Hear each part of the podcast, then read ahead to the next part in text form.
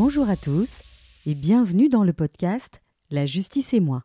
Je suis Nadia Bouria et je vous raconte le droit simplement, histoire de peut-être vous réconcilier avec le monde judiciaire. Dans l'épisode d'aujourd'hui, j'accueille Vanessa Hubert. Vous êtes policière, premier inspecteur euh, principal ici euh, dans la zone euh, Montgomery. Bonjour Vanessa. Bonjour. Alors, votre particularité, c'est que vous travaillez dans le service famille-jeunesse. Donc, on va voir en détail ce que cela veut dire.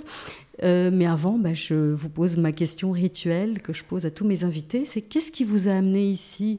Tout d'abord, qu'est-ce qui a fait que vous êtes devenue policière? Eh bien, donc j'ai fait des études de droit et de criminologie. Et pendant, euh, lors de ma dernière année euh, en criminologie, j'ai eu l'occasion d'assister euh, à un séminaire sur les services de police. Et ça m'a vraiment intéressée et ça m'a donné en fait de l'envie d'aller d'aller suivre en fait les cours à l'école de police après ma licence, ce qu'on appelait la licence à l'époque, ma licence en criminaux. Mhm. Donc voilà. Et mais le premier le premier service dans lequel j'ai travaillé, c'est celui dans lequel je suis toujours, donc ça fait 24 ans. D'accord. Voilà. Donc, et c'était une euh, volonté ou c'était un hasard C'est les deux en fait. C'est une personne. Je devais en fait. Euh, j'ai postulé parce que je, il y avait une personne qui quittait son poste ici sur la commune. Et euh, voilà, ça, je suis tombée sur l'annonce par hasard, mais ça m'a vraiment intéressée. Et voilà, ça a bien marché pour moi et ça fait 24 ans que j'y suis. Et vous êtes heureuse. Oui, tout à fait. Voilà. Alors, qu'est-ce qu'on fait euh, dans un service famille-jeunesse Donc, euh, si on doit euh, faire un portrait robot de, ce service, qu'est-ce qu'on peut en dire?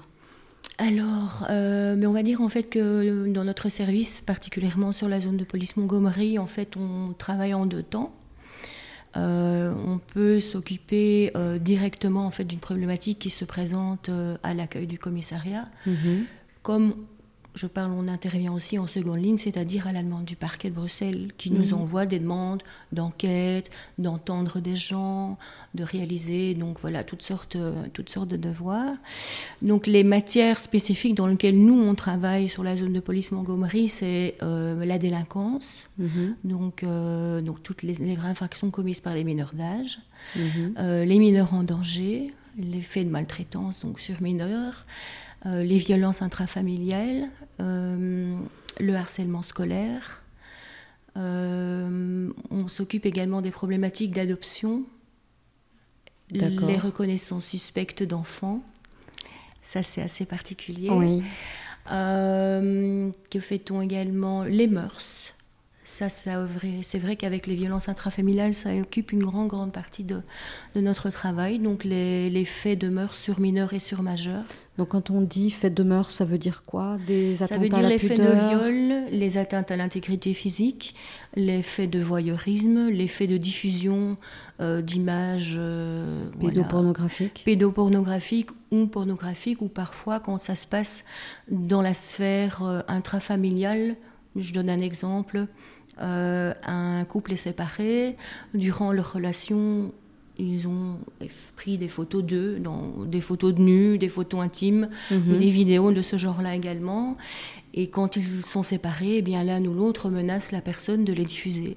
D'accord. Voilà, donc voilà, ça c'est ce genre de, de problématique dont on s'occupe également. Ok.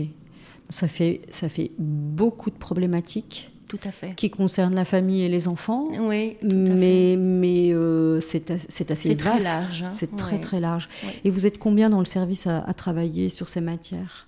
Euh, donc à l'heure actuelle, euh, donc pour la zone Montgomery, c'est-à-dire qu'il y a les communes de Woluwe-Saint-Pierre, Woluwe-Saint-Lambert et Etterbeek, nous sommes 16. D'accord. Et j'imagine que vous n'êtes pas en suffisance pour traiter tous ces dossiers. Non. Bien sûr que non. Ok. Alors, vous parliez tout à l'heure d'adoption, de, ça m'interpelle un petit peu. Vous, vous faites par exemple des enquêtes ou comment est-ce que vous intervenez dans les adoptions? Eh bien, en fait, c'est euh, la section état civil du parquet de Bruxelles qui nous demande, lorsqu'il y a euh, une demande d'adoption, d'effectuer une enquête auprès euh, du futur adopté. Parfois, mhm. il peut s'agir en fait d'une personne majeure qui va être adoptée par, par, par, un couple. Mhm. Voilà. Euh, ou alors, euh, je vais essayer de trouver un exemple concret. On a un couple de, femmes Mhm. Et l'une des deux a eu un enfant et l'enfant, euh, l'autre compagne, partenaire, veut en fait adopter. Ils souhaitent tous les deux qu'elle adopte en fait l'enfant qui est né. Donc elle veut euh, devenir commère. Commère, voilà, c'est ça. Et donc nous, en fait, on est, on est chargé d'entendre les personnes euh, et de transmettre nos informations au procureur du roi. Mhm. Voilà. Parce que ça, c'est ça, c'est une constante. Comme n'importe quel policier, vous ne faites pas ce que vous, ce que vous voulez, ce que vous avez envie. Vous travaillez toujours on va dire, en collaboration avec le parquet. Tout à fait, tout à fait. Donc c'est le parquet euh, qui nous mandate, on va dire, pour certaines choses, euh, qui nous demande euh, de réaliser des enquêtes, d'entendre des personnes. Alors on va peut-être, euh, pour qu'on comprenne bien, prendre euh, des exemples différents. Dans les, on va peut-être pas tout balayer, sinon on pourrait euh, parler une journée entière toutes les mhm. deux. Mais vous parliez tout à l'heure de mineurs en danger. d'ailleurs, à ce sujet-là, si vous, si vous souhaitez en savoir plus, j'ai fait tout un épisode, d'ailleurs deux épisodes, avec Amaury de Terwagne, mhm. qui est un avocat spécialisé en matière de jeunesse. Donc là, c'est la, partie avocat et les rapports avec euh, les magistrats et tous les, services euh, d'aide à la jeunesse, protection de la jeunesse. Ici, on va voir euh, ce qu'on fait en amont, on va dire. Mhm. Alors, première question, comment est-ce que vous êtes alerté d'une situation de danger, d'un mineur en danger? Très souvent, c'est via l'école. Mhm. Donc ça, ça arrive souvent qu'on ait une direction d'école qui nous contacte pour nous signaler que ils ont été alertés par le comportement ou par, euh, par une blessure ou par une confidence euh, d'un enfant à l'école, soit via directement l'institutrice ou via euh, la direction ou un éducateur. Mm-hmm. Et donc, en fait, nous, à ce moment-là, quand on apprend cette information, on prend l'audition de la personne qui nous dévoile les choses. Donc comment ça se passe? On, vous envoie un mail, on vous téléphone? Soit on nous téléphone, soit on nous envoie un mail. Mhm. Donc nous on rappelle directement euh, et on essaye d'avoir un maximum d'informations. On rédige un procès verbal. Mhm. Donc effectivement, il faut d'abord identifier correctement l'enfant et ses parents. On rédige un procès verbal et en fonction de l'urgence et ou de la gravité, on avise directement la permanence du parquet de Bruxelles pour les mettre au courant de la situation et leur demander un avis.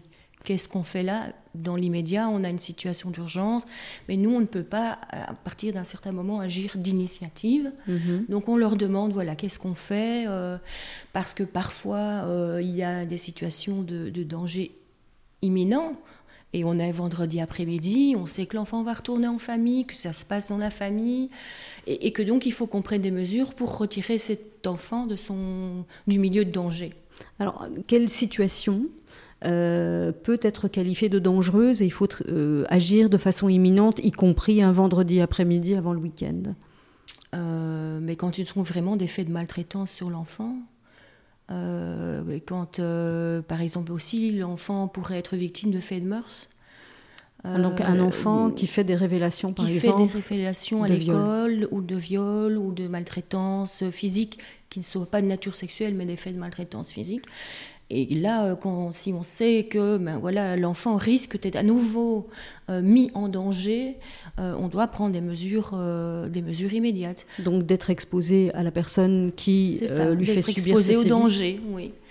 Ok. Et donc on prend, on prend contact avec le procureur du roi justement pour l'aviser de la situation et lui demander ses instructions. Qu'est-ce qu'on fait? Ça peut aller jusqu'au placement de l'enfant. D'accord. Et euh, c'est des questions très pratiques hein, que je vous pose. Oui, non, euh, mais quand vous prenez contact avec le parquet, vous téléphonez, vous envoyez un email. Vous allez me dire ça, ça dépend de l'urgence. Ça dépend de quel moment de la journée on appelle en fait. Voilà. Donc c'est-à-dire que le, la permanence du parquet de Bruxelles est contactable par mail pour mhm. nous, en tout cas, ça se passe par mail. C'est en fait un formulaire qui se trouve dans notre ordinateur. On remplit, on l'envoie et il tombe directement dans la boîte mail de, la permanence du parquet.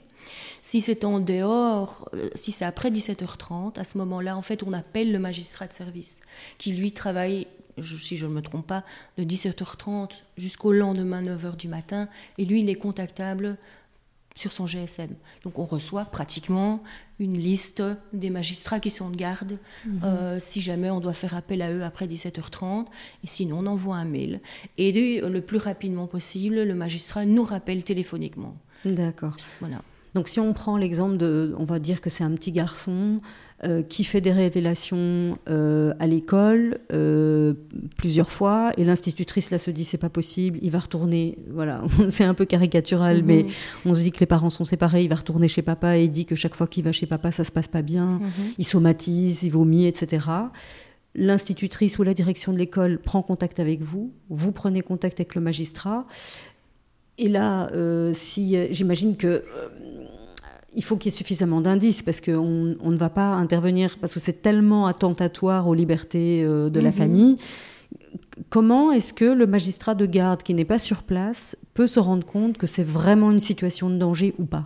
Bien, nous, ce qu'on va faire, c'est que on va. Là, vous donnez l'exemple en fait de, des parents séparés. Par exemple. par exemple, c'est le, voilà l'enfant qui, euh, qui explique que c'est lorsqu'il va chez papa que ça se passe pas bien.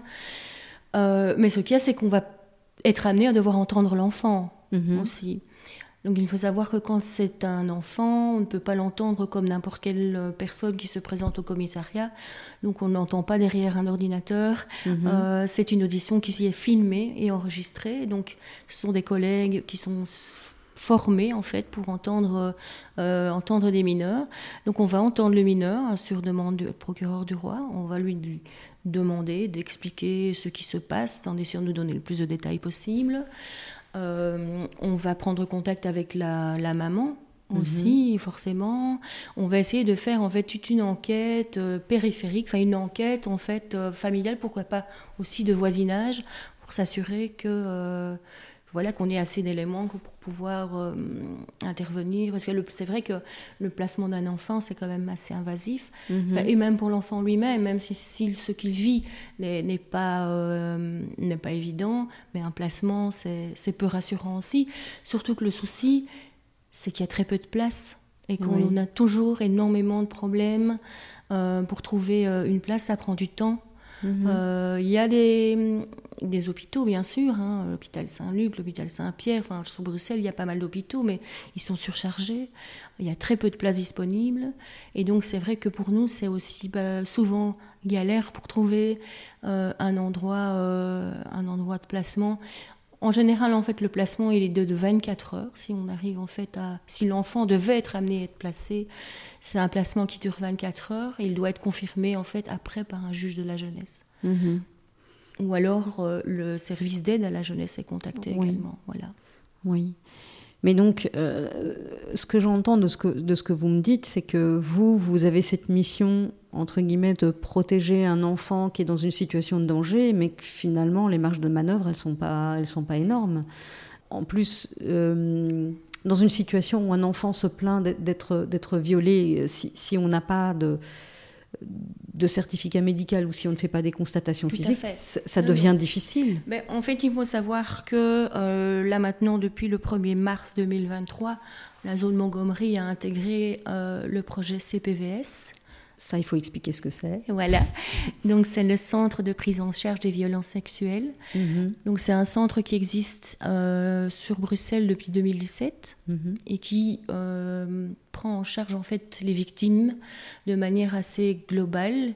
C'est-à-dire qu'il y a une prise en charge médico-légale, donc une infirmière, une psychologue, qui font tout ce qui est prélèvement, si jamais soins, etc. Et à l'endroit même, euh, la personne peut être entendue par un policier si elle souhaite déposer plainte. La plus-value de ce, de, ce, CPVS, c'est que la prise en charge est vraiment globale et optimale, alors qu'avant, la personne pouvait peut-être devoir passer du commissariat à l'hôpital, de l'hôpital, euh, et faire comme ça. Euh, et ça prenait du temps, mhm. et, c'est traumatisant parce que déjà, les examens médico-légaux en eux-mêmes, c'est pas quelque chose d'agréable, c'est long. Mhm. Et, euh, et, donc voilà, depuis. Donc c'était un projet pilote sur Bruxelles notamment, et euh, dont j'entends parler à la police de Bruxelles. Mhm. Mais là, maintenant, depuis le 1er mars 2023, euh, toutes les zones de police ont intégré le projet. Donc voilà. Euh, et Donc maintenant, si effectivement on parlait de, constatation médicale, à ce moment-là, en fait, l'enfant, ou en tout cas la victime, qu'elle soit majeure ou qu'elle soit mineure, le principe ne change pas, euh, va être amenée euh, au CPVS de Bruxelles où elle sera prise en, prise en charge euh, de A à Z. D'accord. Et alors, de manière pratique, vous dites que, y compris les, prélèvements médicaux les, légaux, mhm. se font. Les échantillons, quoi. Voilà, oui, les échantillons. Mais donc, ça veut dire que vous avez des gens formés ici en interne pour faire ces prélèvements ou ou vous déplacez les gens vers l'hôpital En fait, euh, à l'hôpital même, c'est, en fait, c'est un local qui se situe à l'hôpital Saint-Pierre. Hein. Comme ça, les gens peuvent situer. Euh, ils ont en fait toute une équipe, comme, euh, comme aux urgences, mhm. mais qui ne travaillent, qui ne sont affectés qu'au CPVS. D'accord. Et donc, en fait, nous, tout ce qu'on amène, c'est nous. notre spécificité, notre. voilà, notre. comment je vais dire professionnalisme. Mhm. Et euh, nous, en fait, on se déplace euh, et on va entendre les gens sur place. Ok, mais donc ça veut dire que si quelqu'un se présente chez vous et que vous vous rendez compte que, prenons l'exemple d'un viol, que ça s'est produit il y a moins de... Sept jours. Voilà. Je cherchais dans ma mémoire le nombre de jours. Sept jours. Oui vous prenez cette personne et vous l'emmenez au CPVS, donc à l'hôpital Saint-Pierre. En gros, c'est comme ça que ça se passe, oui. Ok. Voilà. Donc la personne se présente, euh, peu importe où elle se, présente, euh, sur Bruxelles, elle sera euh, transférée au CPVS. D'accord. Et donc là-bas, elle subit, entre guillemets, parce que le, mot est vilain, mais c'est vraiment ça, les prélèvements. C'est ça. Donc, elle va rencontrer une infirmière. On l'appelle l'infirmière légiste. Mhm. Hein, donc, elle va faire euh, tous les, les, prélèvements, euh, les, euh, les conseils aussi pour prévention des maladies, etc. Donc, elle va recevoir la lecture, reçoit quand même beaucoup de conseils. Mhm. Et, et, puis ensuite, ben, si la victime le souhaite, parce qu'elle n'est pas obligée, ça il faut savoir aussi, c'est que la victime, même si elle, reçoit des soins médicaux qu'il y a des échantillons qui sont prélevés, la victime a toujours le choix de déposer plainte ou de ne pas déposer plainte. De sorte que euh, pourrait changer d'avis. Parce qu'au moment même, on n'a pas toujours, euh, on est sous choc, on, a besoin de réfléchir, on a besoin de prendre du recul. Ça dépend aussi. Parfois, elle connaît, la victime connaît son agresseur, c'est pas évident. Euh, mais quoi qu'il en soit, tout ce qui a été prélevé reste au CPVS. D'accord. Donc si et je veux dire en tout cas dans les premiers mois, l'infirmière va reprendre contact avec la dame pour savoir si elle n'a pas changé d'avis, sans la forcer. Mhm. Mais voilà, les, prélèvements, ils sont toujours là. Et si, ben, je sais pas, moi, 4 mois, 5 mois plus tard, elle change d'avis, eh bien voilà, il y a toujours, c'est toujours, il y a toujours moyen de, de, de lancer la procédure et donc vous, du coup, si dans le cas où euh, cette personne décide après cinq mois de réflexion de se dire mais finalement je peux pas laisser, euh, je peux pas mhm. laisser faire, je, dois faire quelque chose, du coup vous reprenez le relais. Ah oui. Bien sûr. Ou qu'elle se présente, elle sera reçue par une personne euh, normalement spécialisée pour, qui prendra son audition, bien sûr. D'accord. Et nous, nous, je dis nous parce qu'on parle alors si ça se présente dans la zone Montgomery, on va prendre contact avec le CPVS pour demander. Euh, évidemment, on a besoin forcément de l'accord du procureur du roi pour ça. La feuille de route, tous les documents en fait qui ont été rédigés par l'infirmière à l'époque, mhm. pour que ce soit joint en fait euh, euh, au dossier et à sa plainte. Mhm. Alors vous me disiez que donc ça s'appelle le CPVS et donc j'imagine que attaché à ça il y a une formation spécifique à l'accueil des victimes. Oui, oui, tout à fait. Alors, comment est-ce que sont accueillies ces victimes-là? Alors, de manière générale, on essaye toujours, euh, dans la mesure du possible, dans à peu près tous les commissariats du royaume, d'accueillir les victimes correctement. Mais quelle est la spécificité de l'accueil de ces victimes euh, de, violences, qu'elles soient, euh, soit qu'elles aient reçu des coups ou qu'elles étaient victimes de violences sexuelles? L'indiscrétion, l'absence de jugement ça, moi, je trouve que c'est très important. Mhm. Euh, donc, dans, je pense, dans un premier temps, c'est de, de, ne pas laisser patienter cette dame à la réception euh, au milieu des autres personnes euh, qui viennent pour une paire de portefeuilles ou pour autre chose. C'est vraiment la prendre en charge, la mettre à l'abri, lui expliquer aussi, lui expliquer comment ça va se passer, parce que bien souvent, les personnes réfléchissent avant de venir déposer plainte. Mm-hmm. Et, et c'est pas évident. Et donc, elles ont beaucoup de questions des peurs, voilà, des, des, angoisses. Et donc c'est important de pouvoir les rassurer, de répondre à leurs questions, de prendre le temps. Euh, et euh, voilà, une, de l'empathie. Mhm. Ça, c'est vraiment quelque chose euh, qui, qui, est important. Et voilà. Alors quand vous dites de l'empathie, ce que je comprends, c'est que vous essayez de prendre la déposition euh, sans avoir euh, ces, questions qui peuvent induire un doute. Euh, est-ce que c'est ça ou je me trompe? Mais c'est sûr qu'il y, a parfois des questions qu'on pose et, qui peuvent paraître indiscrètes ou c'est pas c'est pas de la curiosité, c'est parce que ça peut être important pour, pour le dossier, pour nous permettre à nous, en fait, d'avoir le maximum d'informations.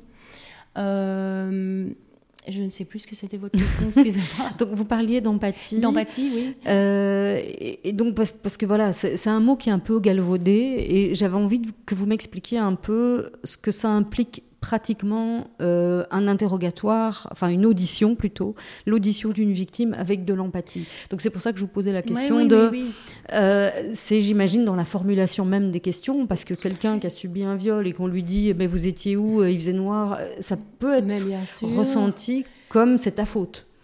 Oui, c'est ce que je disais, il faut vraiment euh, éviter euh, que, la, que la, personne qui dépose plainte se ressente une seconde fois victime, en fait, quelque sorte, et qu'elle soit jugée parce qu'elle a fait ceci ou cela.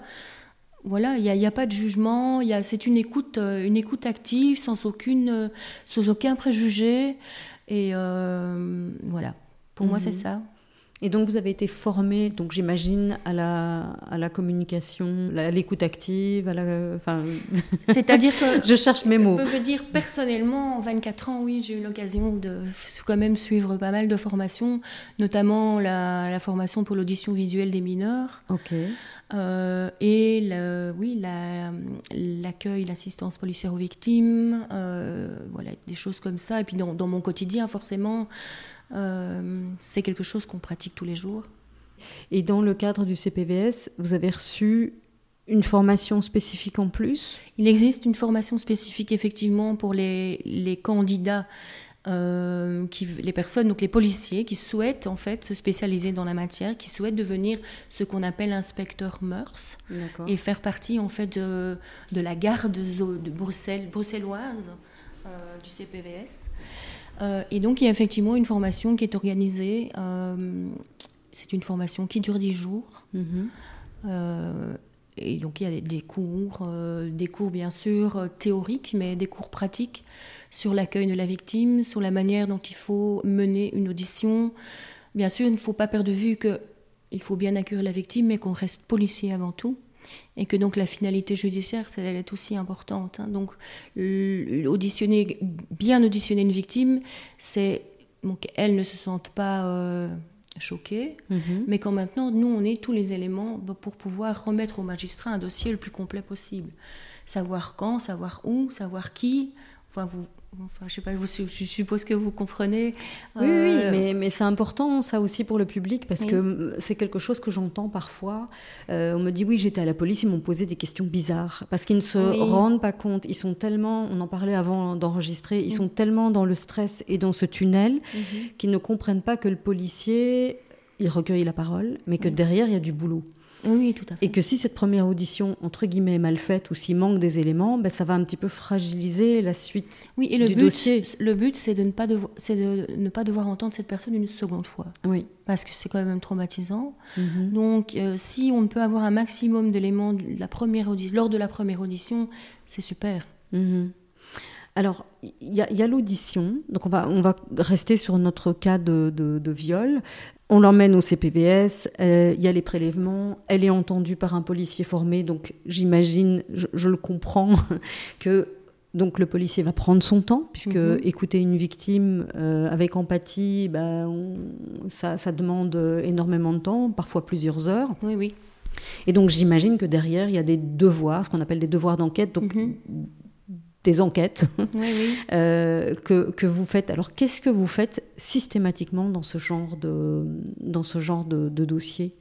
La première chose qu'on doit faire à l'issue de l'audition de, de la victime, c'est de transmettre un procès verbal au procureur du roi, expliquant en fait comment nous avons été mis au courant de la situation, relater l'audition de la victime, identifier éventuellement le suspect s'il est identifié, euh, et en fonction de quand les faits se sont déroulés, euh, on pourrait devoir aller interpeller le suspect. Ok, alors euh, vous l'interpellez pas systématiquement. On l'interpelle quand j'imagine qu'il y a suffisamment d'éléments C'est ça, voilà. et que le parquet vous dit go. Et que le parquet nous demande de le faire parce qu'on ne peut pas le faire d'initiative. Ok. Voilà. Et quels sont les éléments? Alors je sais que c'est très théorique, parce que, mais je sais que ce sont des questions qu'on me pose tout le temps. Euh, c'est vraiment au cas par cas. Mais dans quelle situation est-ce que le parquet va dire OK, là, go? Et dans quelle autre situation le parquet dit non, là, j'ai pas assez d'éléments? Euh, mais si les, faits se sont produits euh, là incessamment, enfin je veux dire si on est en flagrant délit, ce, qu'on- ce Ok. que je veux dire, donc si ça vient Ou de se passer, quasi flagrant quasi délit flagrant délit, voilà. Effectivement, si euh, on a un certificat médical, euh, une, ac- une incapacité, euh, si vraiment les, les faits sont, sont, sont très graves, à ce moment-là, et que le suspect est identifié, à ce moment-là, le magistrat va nous demander d'aller l'interpeller. Alors, c'est hyper imp- important ce que vous dites. Vous dites si le suspect est identifié. Donc, ça veut dire que le, le magistrat ne va pas s'appuyer uniquement sur les dires de la victime. Il faut Mais parfois, par choses. exemple, oui, bien sûr, parfois, par exemple, euh, cela pas- ça peut s'être passé sur la voie publique ou euh, dans un établissement où il y a des caméras, euh, des images qui peuvent être saisies, parce que c'est ce qu'on va faire et devoir faire également, c'est saisir les images et retracer, en fait, en fonction de la description. C'est pour ça que parfois on demande à la victime comment étiez-vous habillé mais c'est aussi pour savoir, tiens, quand on va regarder les images des caméras, qu'on puisse la localiser. Et, et voilà, et c'est plus facile pour nous que ce soit euh, dans des établissements, parfois dans les transports en commun. Euh, J'ai déjà eu, pour donner des exemples, des, des personnes qui, euh, qui venaient se plaindre d'avoir été touchées dans le métro Mhm. ou dans, dans le tram. Et donc, il y a des images dans, ces, dans, dans les transports en commun. Donc, tout ça, on peut saisir pour essayer de retrouver. Donc, et quand on pose des questions, à quelle heure plus ou moins, euh, à, à quelle station étiez-vous, des choses comme ça, mais c'est pour pouvoir nous, pouvoir retracer en fait le, le, le chemin de la victime et retrouver le, le suspect. Mhm. Voilà. Ok, donc euh, là vous, vous répondez indirectement à une de mes questions précédentes. Donc ça, ce sont des devoirs que vous pouvez faire. Donc après avoir entendu la victime et que vous avez tous ces éléments dans, dans l'audition, Mhm. vous vous dites ah ben elle était dans, dans le métro, elle a eu le la sensation d'avoir été suivie jusqu'à tel établissement. Donc vous pouvez vous demander à la société de transport, donc en l'occurrence euh, la STIB, Mhm. les images Mhm. Avec l'accord du magistrat, Mhm. j'imagine. Oui. Toujours l'accord du magistrat. Et puis ça, vous, vous, les, euh, vous analysez ces images Mhm. et ensuite, vous faites de nouveau un rapport, donc un PV. Toujours, oui. Tout ce qu'on fait, au on doit parquet. rendre compte au procureur du roi. Et donc, et une fois que le parquet euh, reçoit tout ça, il dit bah go, on a identifié la victime grâce aux images ou grâce à des témoins oculaires parfois. Mhm. Et donc là, on peut aller chercher, euh, on peut aller chercher le, Maintenant, le suspect. parfois, euh, effectivement, en, en fonction du dossier, on dit toujours c'est du cas par cas. Soit on nous demande d'aller le chercher, soit on nous dit simplement vous convoquez. Donc on lui envoie une invitation écrite Mhm. euh, et euh, on lui demande de, de prendre contact avec nous pour lui fixer rendez-vous. Ça dépend un petit peu. Donc euh, il y a soit en fait une privation de liberté, une Mhm. audition avec privation de liberté. Donc ça veut dire qu'on va le chercher et qu'on l'arrête, euh, voilà. Avec les menottes et Euh, tout ça. Voilà, c'est ça. Soit euh, bien, on lui envoie un courrier avec euh, ses droits. Mhm. Il en prend connaissance, il a l'occasion de consulter un avocat s'il le souhaite ou pas. Et ensuite, on lui fixe rendez-vous et on l'entend. De la même façon qu'on l'aurait entendu s'il avait été privé de liberté, mais la situation n'est pas la même. Mhm. Et ça, c'est chaque fois le, le parquet qui décide Oui. sous quelle forme? Tout à fait. Et quand la personne n'est pas privée de liberté d'emblée, ça laisse penser qu'il y a un doute ou pas forcément? Non, pas forcément. Pas forcément. Et bon, ça, c'est vrai que c'est un peu le magistrat qui, euh, euh, qui voit si, euh, si une privation. La, la, privation de liberté, c'est quelque chose qui. C'est pas rien. de priver une personne de liberté. donc, ce ne sera pas dans tous les cas qu'il y aura une privation de liberté. Mais il y a des cas où c'est très clair. Voilà. Mm. voilà. Ok. Donc, ça, c'est la, la, décision du parquet. Mm-hmm. Alors, vous, vous suivez la victime enfin vous suivez la victime, vous, vous l'entendez une fois, est-ce que vous restez en contact avec la victime ou en tout cas... Euh, oui. oui. Oui, tout à vous fait. Vous le faites, vous? Euh, Notamment dans le cadre des violences intrafamiliales. D'accord. Euh, donc il y a eu une circulaire donc du parquet général qui est sortie, qui est parue il n'y a pas, pas, si longtemps que ça. Et en fait, en suivant cette circulaire, en fait, on reprend contact systématiquement avec la victime euh, pour savoir comment ça va. Donc on actualise en fait la situation, savoir s'il y a des nouveaux faits qui se sont produits, euh, si tout va ou au contraire si tout va bien, si elle a encore des contacts euh, et, voilà. Et donc c'est vrai que en général, dans les deux mois qui suivent une plainte, au moins dans les deux mois, on prend, reprend contact avec la personne pour savoir comment, comment elle va et comment ça se passe. Mhm. Donc ça, vous m'avez dit, c'est depuis quand? 2020. 2020. Est-ce que c'est parce qu'on s'est rendu compte que euh, souvent les victimes sont tellement sous emprise que parfois elles reprennent la vie commune euh, avec monsieur mhm. et qu'on s'est dit ben, qu'il fallait que les forces de l'ordre soient plus proactifs ou c'est pour une autre raison À mon avis, il y a de ça aussi certainement. Et puis parce que je pense que les violences intrafamiliales sont c'est devenu un phénomène quelque part, et, et, à juste titre, les personnes en parlent plus qu'avant. Mais donc on s'est rendu compte qu'il fallait, une fois la première plainte, ne pas laisser la victime comme ça dans la nature sans s'assurer que, mais oui, effectivement, parfois il y a, comme vous disiez, une, emprise, euh, mais qui peut être psychologique, mais aussi économique. Mm-hmm. Euh, et, euh, et, nous, on doit en fait s'assurer que, la, que la personne va bien. Alors, si elle n'est plus en contact avec son compagnon ou son ex-compagnon, et qu'elle nous dit que ça va, ça va qu'il n'y a pas de souci, ben, c'est vrai qu'on l'invite surtout à ne pas hésiter à reprendre contact avec nous si ça devait se reproduire. Mais quand euh, monsieur et madame vivent encore ensemble, en général, on invite même madame à venir chez nous. Et on ne se satisfait pas d'un simple coup de fil, pour être certain. Enfin, je dis madame, monsieur, hein, parfois il y a des hommes qui Ça arrive aussi que des hommes euh, soient, euh, soient sous emprise, voire euh, battus. Mhm. et donc, vous vous assurez une sorte de suivi. Donc, cette circulaire, elle est récente. Est-ce que vous avez déjà des retours là-dessus, sur le fait de reprendre contact avec les victimes? Oui, bien souvent, des retours au niveau de la personne qui est contente qu'on la rappelle. Ah oui, d'accord. Oui. Et qu'elles se sont pas lâchées. Euh. Elles sont vraiment, je vous remercie de prendre de mes nouvelles. Euh, ou voilà, c'est, je pense que ça, en général, ça, ça leur fait vraiment plaisir, oui, mhm. qu'on rappelle. Mhm.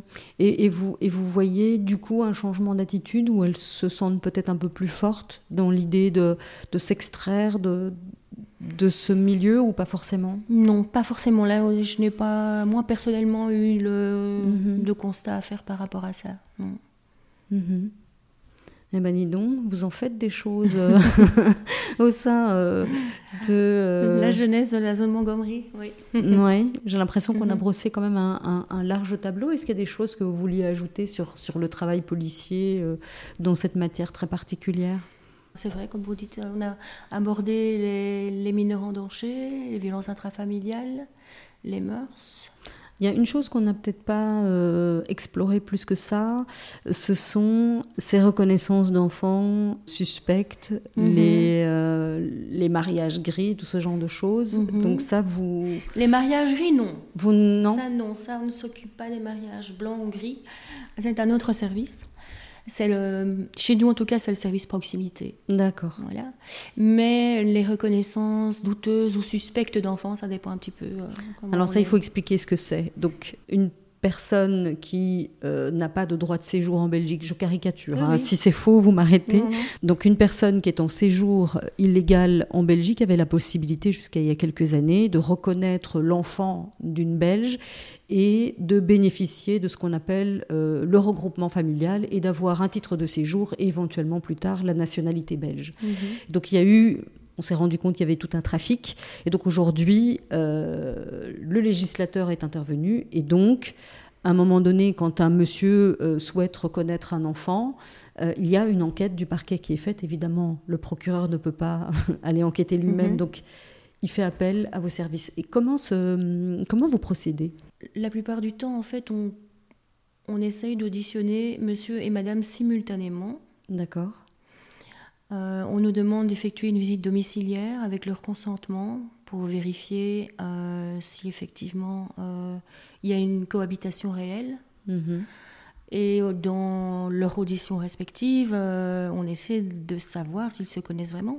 Mhm. en fait, et s'il y a un passé, s'il y a une histoire d'amour, si, enfin voilà euh, parce que ben, il peut arriver qu'un monsieur, ce soit le septième enfant qui veut reconnaître de la sept femmes différentes euh, parce qu'il a introduit je ne sais combien de recours qui ont chaque fois été refusés. Enfin voilà, je caricature aussi. Hein. Mais euh, voilà. D'accord. Et, c'est, ça représente beaucoup de, beaucoup de travail, non, ça? Ça, c'est vraiment pas la plus grosse partie de notre travail. Oui. Et donc, c'est souvent la personne qui se présente à la commune pour reconnaître l'enfant. de, de la section état civil de la commune, hein. oui, oui, tout à fait. Et donc, mais ils disent, hum, on a des petits doutes, euh, voilà pourquoi. Euh, Mais ils passent par le parquet, donc ils dénoncent au parquet, au parquet, et le parquet vous saisit en disant, ici, ça sent pas très bon, allez vérifier. nous, voilà, c'est ça. Ok. En fait, on reçoit euh, le, le rapport de la commune Mhm. Et on nous demande d'initiative, enfin d'office, pardon, de faire euh, les vérifications. D'aller faire les vérifications. Ok. Mais il y a d'autres euh, vérifications que vous faites aussi.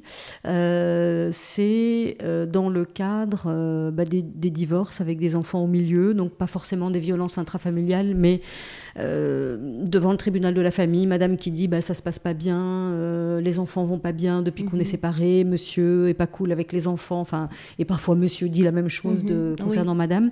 Donc le juge de la famille peut ordonner une enquête, et donc ça, euh, vous, vous faites aussi. Tout à fait. Donc en fait, on convoque, on convoque le, parent qui habite sur notre zone de police. Mhm. Euh, on, l'entend, on lui demande de nous faire en fait euh, un topo de la situation familiale et euh, bien souvent on doit se rendre sur place mhm. pour vérifier les conditions d'hébergement de l'enfant. là, allez, les gens sont parfois étonnés, mais le parquet nous demande de faire des photos. Oui. C'est parfois considéré comme un peu intrusif, mais en fait, les photos, c'est parfois plus parlant que des lignes dans un procès verbal. Mhm. Pour nous, c'est même plus facile parce qu'il n'y a rien de plus objectif. On mhm. montre, le procureur voit les photos. Donc voilà, donc euh, c'est vrai que parfois on, doit, on, fait des photos, on joint ça à notre procès verbal. Alors les photos, c'est quoi? C'est la chambre des enfants? C'est comment est-ce qu'ils sont euh, Voilà, la chambre des enfants, euh, on vérifie ce qu'il y a dans le frigo, on vérifie si au niveau hygiène, voilà. Donc si c'est sale, pas sale, si les enfants ont des vêtements, s'ils sont propres. S'ils sont, voilà, c'est ça, exactement. oui, quand même. Oui, oui. Donc, alors propre, donc le petit déjeuner du matin dans l'évier, c'est pas, pas, pas grave. Non. Mais euh, des poubelles qui débordent. C'est ce qu'on dit toujours aux gens parce qu'en général, on essaye de faire ça de façon spontanée, donc on ne les mhm. prévient pas à l'avance. Mhm. Euh, mais voilà, on a tous une vie, euh, qu'on travaille, qu'on travaille pas, on a des choses à faire. Donc c'est vrai que la tasse de café dans l'évier, on, s'en fout. Mhm et même, même la vaisselle de la veille. Enfin, je veux dire, mais il faut pas que j'ai mes pieds qui collent au sol et, euh, et qu'il y ait 36 euh, cendriers remplis de mégots de cigarettes qui traînent partout. Enfin, vous voyez ce que je veux dire? Oui, je vois. et puis euh, l'odeur d'urine. Oui, c'est ça. les bacs de chat qui sont pas vidés, les, les, les, les draps sans. Les lits sans, sans draps. oui. Voilà. Donc, tout ça, c'est des choses que vous Il y a sale et sale. Oui. Parce qu'on a tous. pardon, on a tous. Ben, enfin, degrés d'exigence différents. Oui mais on ne peut pas l'exiger des autres. Donc voilà, il y a quand même un minimum à respecter. Hein. Voilà. Et donc, euh, vous faites le reportage photo. Il me semble que parfois vous prenez aussi contact avec l'école des enfants pour vérifier avec les instituts. Quasi tout le temps. Ok. C'est systématique. L'enquête familiale euh, et scolaire, c'est vraiment la base. D'accord. et donc on prend contact avec les écoles, les directions d'école. Euh, eux, en tout cas, toutes les écoles euh, de, de voilà, on les connaît. Mhm. Euh, parce qu'on a parfois même des contacts, des réunions avec eux. Comme ça, eux savent comment on travaille, nous, on sait comment eux travaillent. il y a une collaboration qui se fait avec les écoles. Ça facilite aussi, ben voilà, quand on a des demandes de renseignements à faire, voilà, ils savent que de toute façon, nous, on travaille dans l'intérêt de l'enfant. Mhm. Voilà. Donc, et donc oui, on les contacte pour savoir un petit peu comment ça se passe, comment ils évoluent, euh, s'il y a des problèmes particuliers, le suivi des parents, le suivi scolaire. Donc ça veut dire, est-ce que l'enfant a des bonnes notes? Est-ce que euh, est-ce qu'il fait ses devoirs, pas ses devoirs? Est-ce qu'il vient à l'école euh, en étant Mais propre? Disons que la régularité, ça c'est quand même important. Mhm. Donc pas d'absence scolaire ou peu? Injustifiée ou peu, voilà. Mhm. Euh, maintenant, euh, les résultats scolaires, oui, à moins que ce soit vraiment hyper catastrophique, mais c'est pas en général ce qu'on demande vraiment, mais c'est plutôt oui, le oui, mais parfois les, les instits, ça je l'ai vu dans des rapports où les instits disent ah ben vous saviez l'enfant euh, il était premier de la classe et puis et puis depuis qu'il se plaint les, les, résultats ont dégringolé. Ils vont on va nous le dire d'office, on va nous le dire parce que on, parfois on, on demande les rapports du conseil de classe. Oui.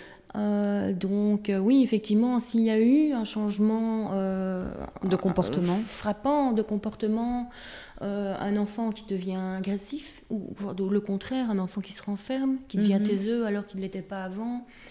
Oui, tout ça, fait, ça alerte les enseignants et ils, nous le disent hein, de toute façon.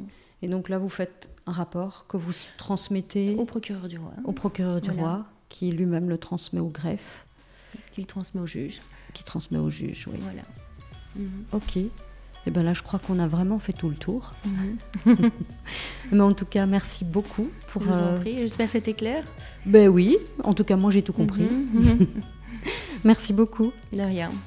Merci d'avoir écouté cet épisode jusqu'au bout. Je vous le répéterai à chaque fois, mais c'est important pour moi euh, de faire connaître ce podcast qui a une vocation euh, d'information et d'éducation. Alors partagez-le autour de vous et n'hésitez pas à poser vos questions ou à suggérer un invité. Et moi je vous dis à la semaine prochaine.